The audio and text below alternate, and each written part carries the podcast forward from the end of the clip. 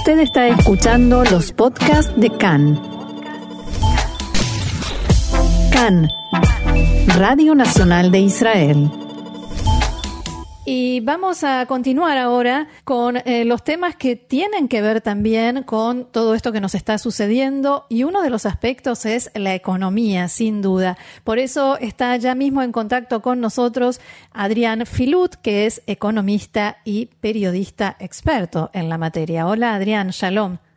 Hola Roxana, shalom, shalom. Bien, y en medio de todo este mm, desastre que nos rodea y que eh, nos somete a estos altibajos, eh, quisiera preguntarte, hablábamos hace eh, unos instantes de, em, ¿sabes qué? Vamos a empezar por la zona de Otef Asa, de la Asa, de la zona aledaña a la franja de Gaza y el daño a la agricultura y en general el daño a la economía israelí que producen estos ataques eh, y, este parate de actividad en mayor o menor medida que se vive en el país? Bueno, en primer lugar habría que hacer un poco de diferenciación entre los distintos tipos de daño, ¿no? O sea, hay un daño que es un daño, digamos, que es el daño directo. O sea, eh, la gente a veces se pregunta, pero ¿qué pasa con, con esa persona? Recibió un, un misil adentro de la casa y se le destruyó todo. Ok, en ese, en ese eh, la, la, respuesta es eh, el fondo de más rejullo, o sea, hay un fondo de lo que se llamaría impuestos a la propiedad. A la propiedad, sí. Sí, que es una, es una ley que se aprobó en el 1961, pero que entró en vigor especialmente en el 2006, o sea, se empezó a utilizar más que nada en el 2006, la Segunda Guerra del Líbano llama ahí no sé si te acordás, hubo daños de materiales bastante fuertes. Este fondo tiene hoy por hoy eh, 15 mil millones de shekels, es un fondo fuerte. Y lo que eh, llega una, un medidor, un shamay, una persona que sabe tasar, un tasador, y dice, bueno, acá hay que darle a esta persona un millón de shekels para que arregle la casa, y se le da la plata sin grandes problemas. Hoy por hoy eh, está a cargo, por supuesto, de la Dirección Nacional Impositiva, del Rayuta Misim. y es algo que funciona muy bien. Eso sería un daño colateral, pero son, son, sumas muy chiquitas, eh, Roxana. O sea, es mm. realmente hablar de, números muy chicos. Lo más importante eh, sería, por ejemplo, qué pasa con, por ejemplo, la industria o los servicios en, en, el hotel, eh, o sea, en todo lo que es alrededor de la franja de Gaza. En este caso tendríamos que tener un poco más en cuenta que no es solo la sola aledaña a Gaza, porque están cayendo misiles también en Tel Aviv, y en Petah y en Julón. O sea que se agranda un poco el espacio. Bueno, por ahora es muy temprano para, para, para eh, poder eh, marcar con un número cuánto es el, el precio o el valor.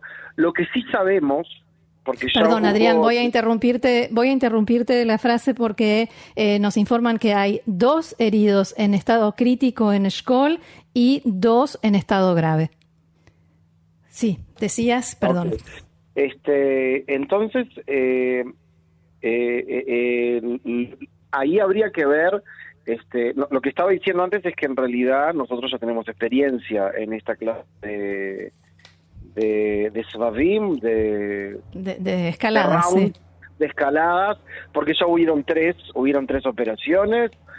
Y lo que vemos es que en realidad eh, la, el daño al Producto Bruto Interno, o sea, o lo que sería el daño a la, a la economía, es un daño bastante limitado. O sea, porque lo que sucede en general no hay mucho cancelamiento, sino posposición. ¿Ok?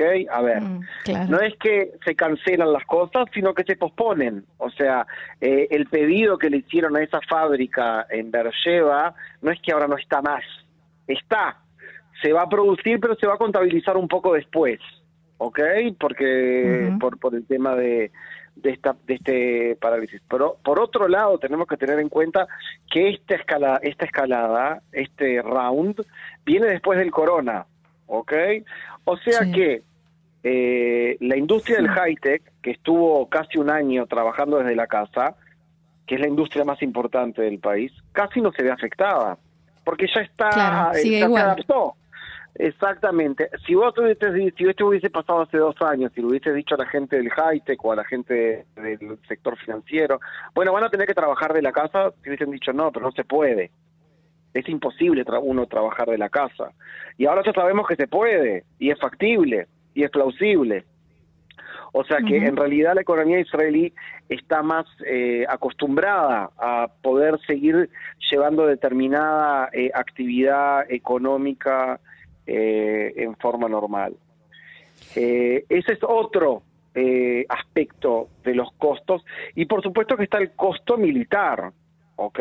O sea, de muchísima cantidad de municiones, de muchísima cantidad de misiles y de muchísimas horas de vuelo. ¿ok? Que es algo que es, digamos, de los insumos más caros dentro de lo que es el, eh, el, eh, presupuesto de defensa. Eh, y las intercepciones de cúpula de hierro, ¿no? Y por supuesto, sin duda, el tema de la cúpula, de que hay que seguir comprando y de que hay que renovar, digamos, los stocks, ¿no? De los de los misiles de la de las cúpulas, por supuesto. Eso ni que hablar.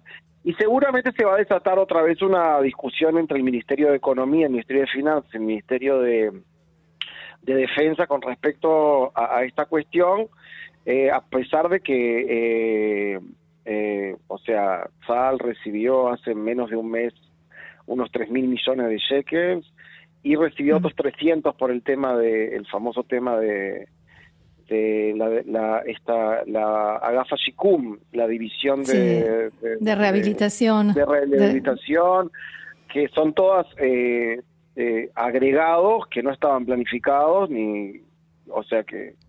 Ni previstos. Adrián, y esto que, que mencionaba sobre postergaciones en lugar de cancelaciones, ¿se aplica también a temas por, como, por ejemplo, las inversiones extranjeras? Mira, nosotros tenemos buenas, eh, buena experiencia con esa clase de, cuestiones. Eh, sin ir más allá, en el 2006, eh, en la guerra del Líbano, durante la guerra del Líbano se hicieron en, hasta ese momento tres de las cuatro inversiones más grandes de la historia de Israel. ¿Te acordás que Warren Buffett había comprado Iscar y hubo otra, otra transacción gigante de otras dos empresas gigantescas eh, americanas que compraron, eh, Hewlett Packard compró eh, otra empresa. O sea que el flujo de inversiones este, extranjeras que en el corona llegó a, al récord desde la creación del Estado de Israel, que es algo raro, ¿no? Que justamente en el año de la peor depresión económica se rompieron todos los récords de inversión extranjera. Pero bueno, esto es un poco el cuento, la narrativa de la economía israelí, ¿no? Es un poco eso. Y bueno, y, seguramente acaba a pasar lo mismo. Incluso este fin de semana, eh, no sé si sabías, Roxana, recibimos buenas noticias de Standard Poor's, que es la, la, la que da crédito, ¿no? O sea, es una la, calificación crediticia. La calificadora es una, es, una de las calificadoras. De hecho, es la calificadora más importante del mundo. Bien, Adrián, vamos a intentar seguir hablando. Aquí en Ashdod se están escuchando las explosiones que siguen a las sirenas, pero estamos en el espacio protegido, así que seguimos adelante. Eh, ¿Dónde te interrumpieron las sirenas? Este, estábamos hablando del tema de eh, las inversiones extranjeras, que no van a frenar, no quiero que frenen. Este fin de semana recibimos buenas noticias de la calificadora Standard Poor's, S&P, que de hecho rectifica eh, el crédito eh, doble A menos, o sea que es el mismo crédito que tenemos eh, hace dos, tres años. Es un crédito altísimo, es el crédito más alto que tuvimos siempre, con un pronóstico de stable, de estable, o sea que no tiene ninguna ninguna intención de bajarle el crédito. Y no, no, a ver, e, es un logro bastante importante para la economía porque el, esta, esta noticia y este reporte eh, fue, eh, o sea, fue enviado al gobierno israelí en pleno, eh, en plena guerra, o sea, cuando estaban cayendo de a 100 y a 200 cohetes en Tel Aviv. O sea que es una es una afirmación muy importante, muy simbólica también, ¿no? O sea, hay una credibilidad muy grande a lo que tiene que ver eh, con la economía israelí, especialmente con el sector high-tech, por más que, por supuesto, la, el caos político Estamos ya, eh, ayer se conmemoraron 500 días sin presupuesto nacional.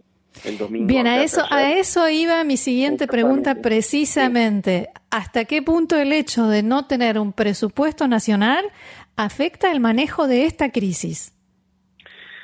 Eh, a ver, esta crisis eh, no estaba planificada ni pronosticada, ¿ok? Pero siempre, eh, nunca, nunca va a ayudar no tener un, un- un presupuesto nacional. Claro. querés hacer algo o, o el hecho de no tener un presupuesto y estar todavía atado a un presupuesto que se aprobó en el 2019 con datos del 2018, este es un problema bastante grande. No, vamos a decir así, no sé cuánto perjudica Roxana, pero seguramente no beneficia en lo más mínimo, porque sigue, sigue, digamos, sigue promoviendo muchísima inestabilidad y, y, en- y inestabilidad tenemos de todos los colores y de todos los tipos. Claro, O sea, es lo último que nos falta. en este momento es lo último que nos falta. Sería mucho mejor que, que anduviéramos eh, eh, en ese sentido con estabilidad política y con estabilidad macroeconómica o de planificación económica y eso no lo tenemos. Eh, Adrián, antes de hacerte si la a última por ejemplo, pregunta- hacer algunas cosas va, Sí, va- va a estar complicado. O sea, si van Claro. a hacer ahora algún programa o, o pensar en algo sin un contexto de, presupuesto nacional es siempre más difícil. Y mi última pregunta tiene que ver con lo que está sucediendo dentro de Israel, Adrián. Estos, no solo los enfrentamientos, eh, esto que llega hoy a una huelga en la mm, población árabe israelí, ¿cuánto afecta a la economía? También. Bueno, es una excelente pregunta porque si al principio de nuestra conversación, Roxana, hablamos de cuestiones que son de corto plazo, o por ejemplo esto de, o sea, los daños físicos y que es realmente cuestiones de corto plazo, o el hecho de que haya alguna fábrica en Bercheva o en Ashkelon que esté en- paralizada en estos días, lo que tú, este este tema que que tú acabas de elevar es un tema de largo plazo. Mm. Y por supuesto, como ya sabes, porque hablamos mucho estos últimos años, siempre en economía las cuestiones de largo plazo tienen mucho más implante y mucho más influencia que las de corto plazo. Así es.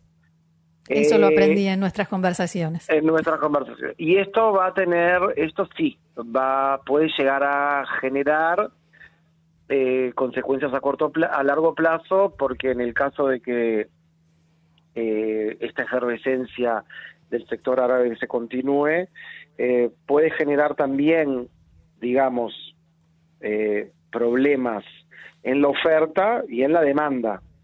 ¿Ok?